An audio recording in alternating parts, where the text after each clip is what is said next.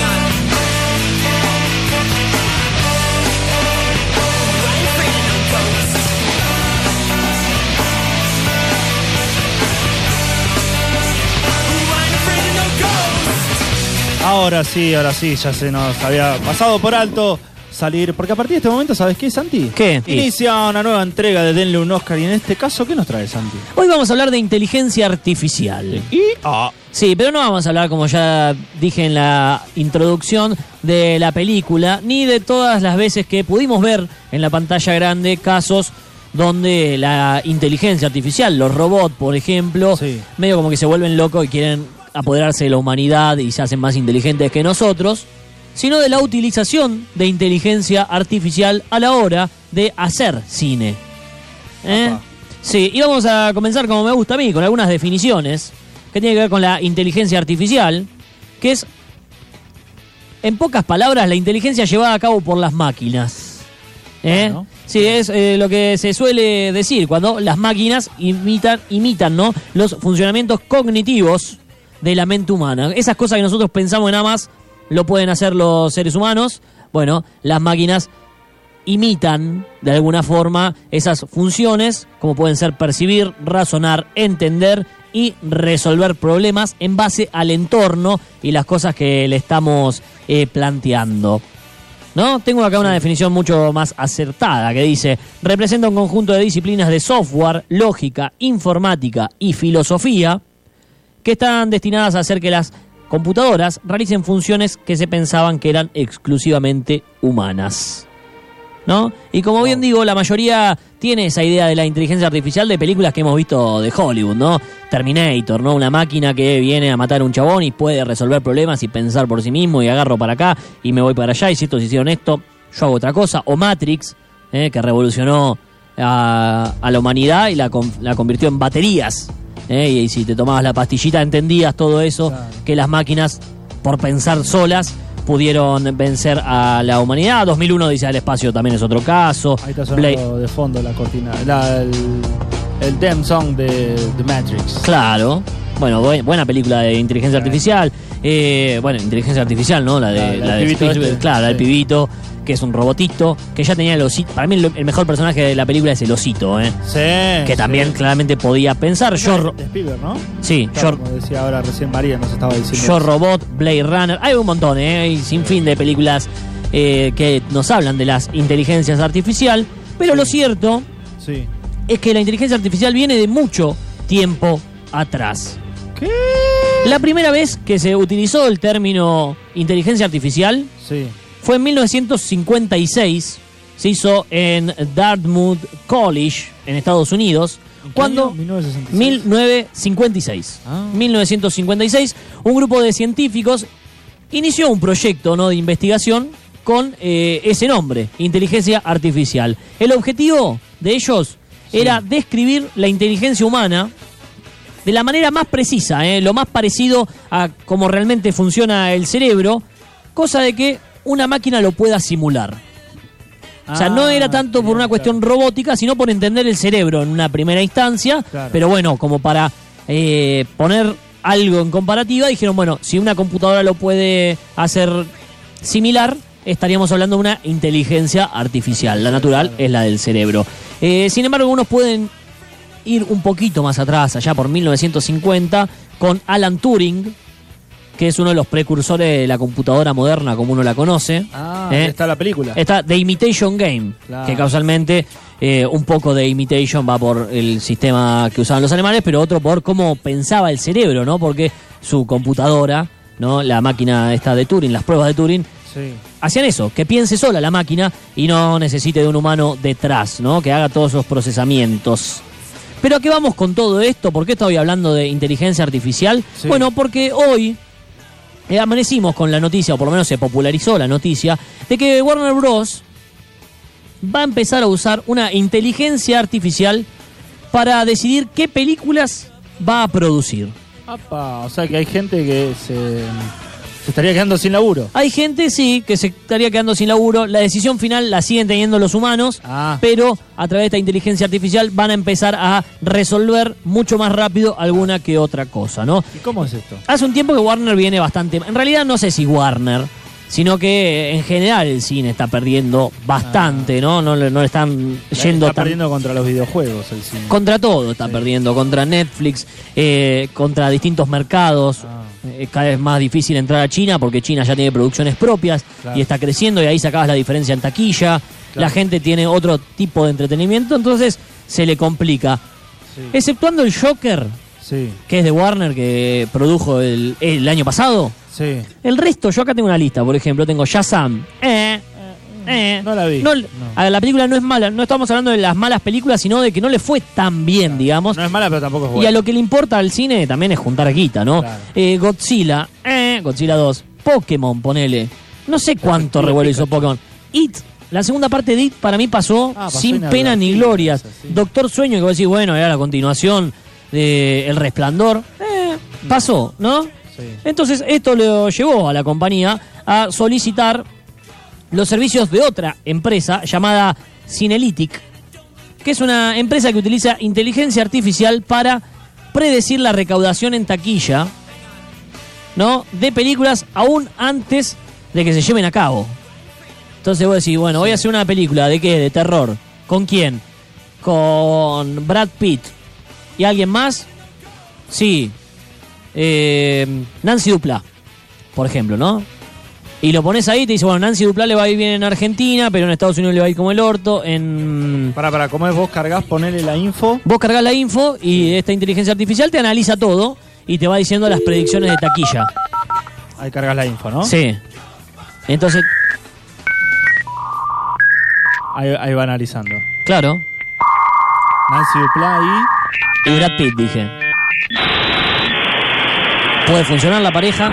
Sí, no. Bueno, entonces, eh, aún sin levantar el teléfono, decir, che, Nancy, ¿tenés tiempo para venir a grabar una película con Brad? No, va Estebanés, no claro. va Brad Pitt. Es bueno, lo que me tiró acá entonces, el- antes de levantar el teléfono, ya más o menos tenés una predicción de decir, bueno, podrías ganar tanta plata, eh, va a funcionar en tal lado, la puedes distribuir en tal otro. Es algo que en papeles podría ayudar, ¿no? Eh, lo que hace Cinelytic Sí. es eh, combina inteligencia artificial con otras tecnologías que están basadas en la nube, ¿no? Para recopilar datos históricos de distintas producciones. Mirá. En su página tiene algo así como 95.000 películas cargadas y 55.000 eh, o, o millones. A ver, ya te digo el dato. Eh, no, mil. Eh, 95.000 películas y eh, 550.000 perfiles de estrellas de Hollywood o del cine en general en realidad, eh, y a partir de ahí va analizando todas esas cosas eh, y comparándolo con la información temática que vos le tiraste. Claro. ¿no? Que eso es lo importante. Además, lo que te permite hacer, y está bueno para jugarlo, una vez que te suscribís, digamos, es eh, modificar, o sea, te permite hacer modificaciones en el guion o en el casting, y eh, ahí te tira nuevos resultados, cómo podría eh, interferir estos cambios en el futuro del impacto en taquilla. Siempre estamos hablando de cuánto terminaría recaudando la película. ¿Eh? No sé si le va a gustar al público, pero por lo menos va a dejar su plata allí. Lo que hace Cinelytic es generar información que es procesable para que las decisiones de aprobación, marketing y distribución sean tomadas por una persona humana. O sea, todo es cuestión de guita. Todo es cuestión de guita, sí, sí. Guita, guita, guita, Sin duda. El que habló al respecto es eh, Tobias que es el cofundador y CEO ¿no? de Cinelytic. ¿Qué es lo que dijo? ¿Qué dijo? estamos muy entusiasmados. Ah, Y sí, ¿qué va a decir, no? Lo acaba de contratar Warner y debe estar contando la guita que dejaron en ese maletín en su escritorio. está sí, está contando ahorita ahora. Sí. Mientras tanto, por Warner, Warner Bros., el que habló es el vicepresidente de distribución internacional, el señor Tony Skis, que dice, en nuestra industria tomamos decisiones difíciles todos los días que afectan a qué y cómo producimos y entregamos películas alrededor del mundo. Cuanto más precisos sean nuestros datos, mejor podremos involucrar a nuestros públicos. No está tan mal lo que está diciendo. Ah, está. Esta inteligencia artificial nos da una herramienta, utilicémosla, ¿no? La promesa de Cinelitic es eh, casualmente esa, empoderar a la industria del entretenimiento a través de herramientas y tecnología de vanguardia para que los que toman las decisiones de la industria tengan acceso a los conocimientos que necesitan para optimizar, que es una palabra súper importante, ¿eh? porque si no por ahí estás para llegar al mismo tiempo tres, cuatro meses haciendo un análisis de mercado y qué sé yo, y con esta inteligencia artificial se supone que lo tenés mucho más rápido, ¿no? Eh, entonces ahí optimizás el desarrollo del contenido, la financiación, si vos ya sabés a qué público vas eh, destinado, digamos, y cómo te van a tomar. Ahí estarías prendiendo la, la aparato. Sí, se le, apagó. se le apagó la máquina, pobre, y quedaron con la película medio a hacer. Eh, bueno, si vos sabés más o menos cómo te va a recibir el público y todo eso, decís, bueno, mira, acá estoy haciendo una mega producción, voy a ganar tanta plata que se lo puedo vender a una empresa más grande o a una empresa más chica. Eh, también te bancás la parte de producción, decís, bueno, contrato a tal actor o a tal otro, esto va a funcionar mucho mejor. Y el tema de la distribución. O sea, en Argentina históricamente le fue mal películas que se estrenaron en verano, ponele, Ah, de guerra. claro. Entonces la banco y la estreno En- en invierno, no sé, porque de- digo, Ah, un ejemplo, sí, sí. es simplemente eh, un ejemplo. Esta empresa, ¿no? Eh, Cinelitic, es una empresa fundada por este Tobias Kreiser, que es el que hoy dijo que estaba muy contento, estaba muy entusiasmado. Bueno, ese mismo. Y Deb Sem se fundó hace cuatro años, pero recién salió a la luz el año pasado. Hubo tres años que eh, estuvieron en fase beta, estuvieron probándola, que Ah. todo ande bien. Dice tener más del 85% de precisión en el pronóstico de taquilla. Ah, bueno, bien. Anda bien. mejor que, la, que los meteorólogos, que algunos Para meteorólogos. los que recién se enganchan en arroba 2x1 radio, nos están enganchando recién en el dial, Santi Moroni nos está hablando de la inteligencia artificial en la Warner, Sí. que se estaría utilizando para ver si van o no con un proyecto, digamos. Claro, esto te tira los datos y vos terminás diciendo sí, lo acepto, no, no lo acepto, o sí, pero cambiemos esto porque nos va a ir mucho mejor y vamos a ganar mucha más plata. Como ya dije, dentro de la plataforma hay información ¿no? de distintas películas y distintos perfiles de estrellas. Y por ejemplo, no sé, querés analizar cómo está Scarlett Johansson. Sí. No decir, bueno, Scarlett Johansson, me meto en el perfil y me Si dice, va o no va. ¿a qué sector de la población eh, o en qué sector de la población pegó más Scarlett Johansson? Entonces, sí, bueno, pegó más en eh, adolescentes por, porque hizo Endgame, no sé, pegó más Sí. en adolescentes porque hizo Marvel eh, de 15 a 20 años. Entonces ya sabes que una futura película para más tipo adolescente eh, podés contratar a Scarlett Johansson. En cambio no a Jennifer Aniston que ella pasó después de. Friends, ahora eh, es más para cuarentones. Ponele, ¿no? Sí, Estoy sí, tirando sí. todo por tirar porque no tengo los datos realmente. O en qué género. La gente quiere ver a Acción. eh, sí, Adam Sandler haciendo comedia y no haciendo películas de acción. Claro. Díganle que deje de hacer películas de acción en Netflix, por ejemplo, a Adam Sandler. Bueno, no ese es un dato, eh, porque le va mejor en las que hace reír a la gente y intentando haciendo reír a la gente. Aunque a mí me gusta Sandler, no le voy a pegar. Eh, y Ah, bueno, bueno, pero le sienta mucho mejor eh, La comedia, como niño que sí. la que hizo del barco. esa Sí, sí, sí, eh, Misterio Bordo se llama. Sí. O por ejemplo, ¿en qué país? ¿No? Por ejemplo, Gal Gadot. ¿Eh? Gal Gadot, la Mujer Maravilla. Sí. Que creo que es eh, iraní, me parece que es la mina. O por ahí. Mira, Eh, pero en esa zona no pegó tanto como sí pegó en Estados Unidos. claro. Eh, entonces, con el, o bueno, haciendo así, no- lo- los tipo los de Landon Million y todos esos, decir, bueno, por ahí me va a ser más costoso siendo eh, un actor hindú meterlo en, no sé, en China. Bueno, pero en- no sé, bueno, cosas así. Vas analizando todo eso y sabes, eh, vas midiendo cómo te va a ir en taquilla. Y la función supuestamente es recaudar, recaudar, recaudar. Sin embargo, Sí. a pesar de esta noticia que ahora está escandalizando a todo el mundo, diciendo, che, nos vamos a quedar sin laburo. Hay gente, hay gente de consultoras que eh, investigaba todas estas cosas, y ahora viene una inteligencia artificial. Eh, ¿Y cómo va a ser? ¿Nos va a dominar una computadora? Y una computadora nos va a decir cómo tiene que ser el guion. ¿Dónde quedó la creatividad humana? ¿Y qué y esto? Bueno, sin embargo, no es la primera vez que una inteligencia artificial se mete dentro de la industria cinematográfica. De hecho, 20th Century Fox Sí. ya confesó haber usado la inteligencia artificial para analizar trailers, ¿eh? Lo- las los pedacitos, los adelantos de las películas. Lo que hacía era detectar a qué audiencia le interesaba más esa película. A qué audiencia eh, micro segmentada en realidad, porque ya la película por ahí era sí. una comedia eh, para adultos mayores. Pero por ahí no sabían que le interesaba más a eh, las clases sociales más altas, ponele, ¿no? Claro. Entonces decían, bueno, a partir de eso eh, la- hago un laburo mucho más específico sobre eso. ¿Cómo? Utilizando inteligencia artificial en eh, los trailers de las películas. Además, no es la única que existe esta cine, eh, Cinelytic, sino que hay otras eh, industrias que se dedican a lo mismo, ¿eh? A hacer inteligencias artificiales y venderla a la industria cinematográfica, darle esta posibilidad de asociarse. Por ejemplo, está la belga Scriptbook, está la israelí Vault o está una estadounidense también llamada Pilot. ¿eh? Como Ay. también está Mauricio Martín. Hola, eh, Mau. Mati Cotón. Hola, Mati. Lu- Luli. Hola, Luli. Sí, Rajovac, no sé cómo es.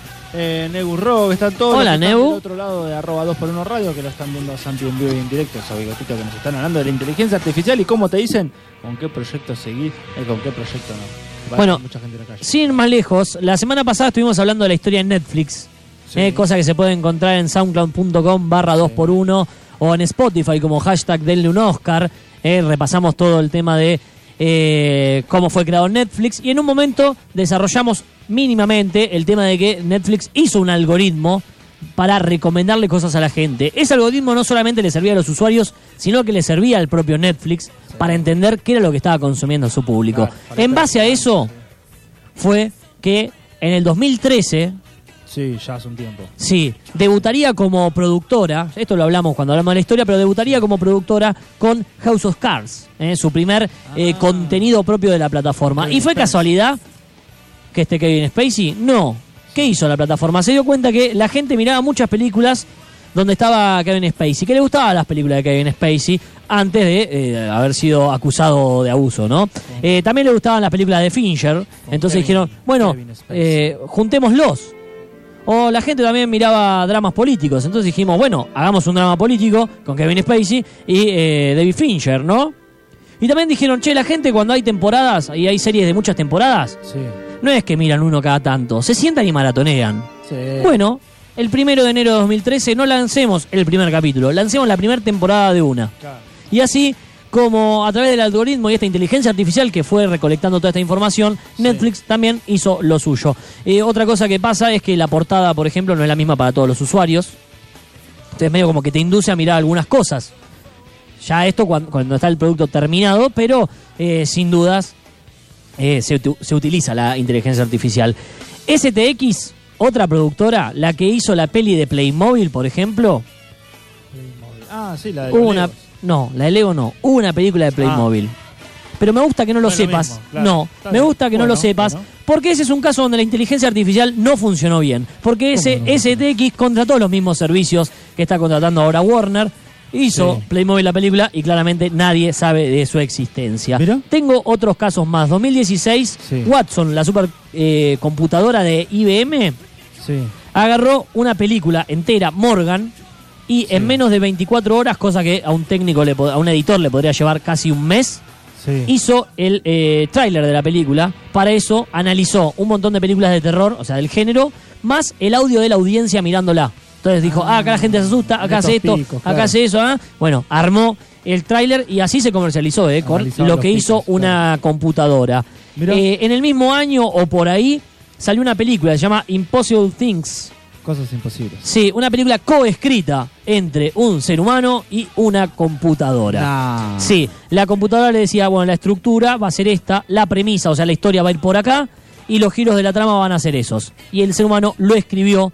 Sí, le dijo la computadora, agrega una escena donde haya una bañadera y una escena donde haya un piano, porque es lo que garpa, es lo que la gente quiere. Y así fue como se estrenó Qué la todo. película.